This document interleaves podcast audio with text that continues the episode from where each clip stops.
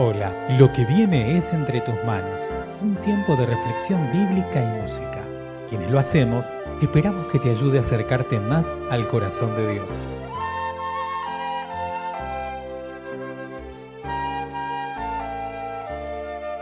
Mi nombre es Emanuel Gro y te invito a que te unas conmigo en la siguiente oración. Padre, te adoro, te adoro y te agradezco la posibilidad de compartir una vez más tu palabra, palabra refrescante, que tanto reconforta mi corazón y los corazones de quienes la escuchan. Que sea así también en este día a todos aquellos que reciban este audio. En el nombre de Jesús. Amén. Unamos nuestras voces alabando al Rey de Reyes y Señor de Señores.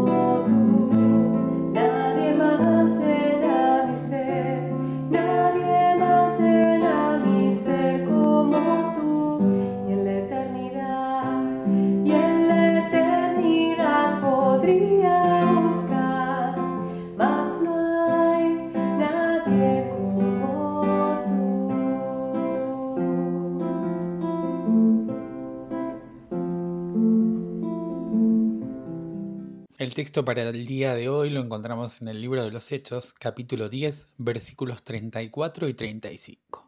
Pedro tomó la palabra y dijo, ahora comprendo que en realidad para Dios no hay favoritismos, sino que en toda nación Él ve con agrado a los que le temen y actúan con justicia. Los versículos 34 y 35 del capítulo 10 del libro de los Hechos expresan una conclusión a la que llegó Pedro después de haber vivido una experiencia seguramente inolvidable. Pero además de inolvidable, fue una experiencia que vino a romper con una tradición que en ese momento no estaba alineada con los planes de nuestro Dios soberano. El capítulo plantea los escenarios y la historia que vamos a intentar resumir. Tiene que ver con un centurión, con Cornelio, que tenía la particularidad de ser una persona gentil, no judía. Una persona piadosa que oraba a Dios y que ayudaba al pueblo. Era muy querido entre los judíos por lo que cuenta el texto. Los versículos previos a los que hemos podido leer recién. Verdaderamente es un capítulo extenso para poder compartir en un audio con el tiempo que tenemos. Por eso tomamos estos dos versículos para comentar un poco qué fue lo que sucedió.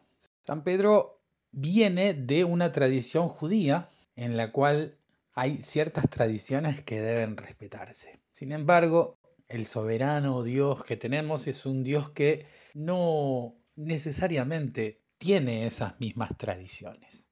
Tradiciones no son malas, pero cuando no están alineadas a los planes de Dios, muchas veces pueden llegar a generar estorbo. Esto era lo que pasaba en este caso. Por un lado, Cornelio ora a Dios y un ángel se le aparece y en síntesis le dice que Dios lo había escuchado y que las ayudas que él había brindado al pueblo habían sido recibidas por Dios como ofrenda y que mande a sus hombres a buscar a Pedro. Y le da la dirección. Por otro lado está Pedro que antes de ir al encuentro de esta gente, Cornelio y sus personas allegadas, más queridas, tenía que recibir un trato especial con Dios para poder llevar adelante esa misión. Pedro va a orar con mucha hambre, ese hambre provocada especialmente por el Espíritu Santo para mostrarle lo que le iba a mostrar.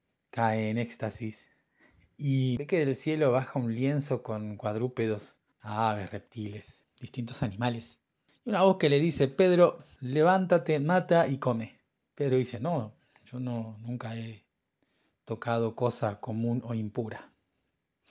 Entonces Dios le dice, no llames común o impuro aquello que Dios limpió. Y esto sucedió tres veces. Quiere decir que el impacto de esa experiencia tenía que ser lo suficientemente fuerte como para poder romper eso tan arraigado que estaba dentro de Pedro, que eran sus tradiciones que llevaba desde pequeño. Pero Dios es un Dios soberano y puede enfrentarse a cualquier tradición arraigada en el corazón de cualquiera de sus hijos y de sus hijas. En este caso le tocaba a Pedro. Pedro sabía de dónde venía la visión. Sin embargo, ante la orden de la voz, se negaba. Es impresionante ver que le sucedió lo mismo tres veces. Eso puede llegar a recordarnos algo que sucedió en el pasado, ¿no? Cuando Cristo era crucificado. Sin embargo, la voz le recuerda a Pedro que no había que llamar ni común ni impuro a lo que Dios había limpiado. Fue tan fuerte la experiencia y la orden del Espíritu Santo que cuando estos hombres encuentran la casa y lo van a buscar, Pedro, advertido por el Espíritu, va sin titubeos. Y ahí es cuando dice estas palabras. Entiendo, comprendo, puedo darme cuenta a partir de esta fuerte experiencia que tuve que Dios no hace acepción de personas y que le agrada a aquellos que, que le temen y que hacen justicia, sea de la nación que sea. Fuerte para un judío de esa época como era Pedro.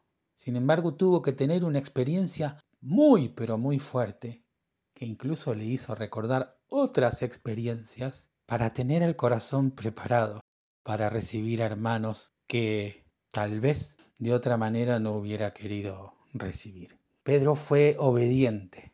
Pedro tomó la experiencia fuerte que vivió para poder llevar adelante esa misión. Dispuso su corazón ante ese requerimiento de Dios, ante esa orden, pero tuvo que ser tratado porque no iba a poder hacerlo sin haber vivido esta maravillosa experiencia que nos cuenta el capítulo 10. En efecto, la familia conoció, oyó hablar de Jesús, recibieron al Espíritu Santo, que cayó sobre todas las personas, sin hacer, como decía Pedro, distinción entre si eran judíos o gentiles, no judíos. Todos recibieron al Espíritu Santo y las personas fueron bautizadas. Ese es un Dios soberano que trata los corazones, así como trató el corazón de Ananías en el devocional anterior que comentaba Silvia y que también nos describía, así como trató con el corazón de Pablo. En este caso fue con Pedro y con una fuerte tradición.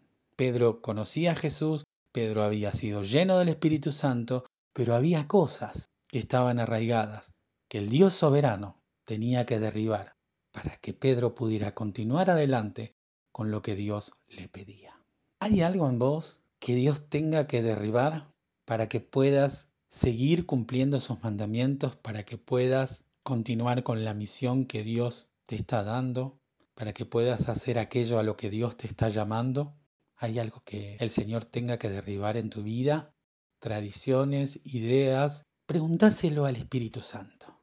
En oración, así como se lo mostró a Pedro, te lo va a mostrar también que seamos obedientes, que podamos, más allá de nuestras ideas, nuestras posturas, nuestros argumentos, hacer lo que Dios quiere que hagamos. Gracias por escuchar Entre tus manos, un audio podcast realizado por la Iglesia Evangélica Metodista de Bernal. Te invitamos a participar de nuestro grupo de reflexión. Podés sumarte ingresando a iglesiavernal.org barra grupo. Te esperamos.